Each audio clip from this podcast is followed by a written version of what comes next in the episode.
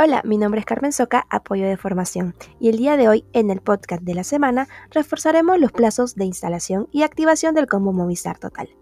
Punto número 1. Recordemos que el plazo de instalación del servicio fijo es máximo de 5 días hábiles tanto en tecnología HFC como FTTH.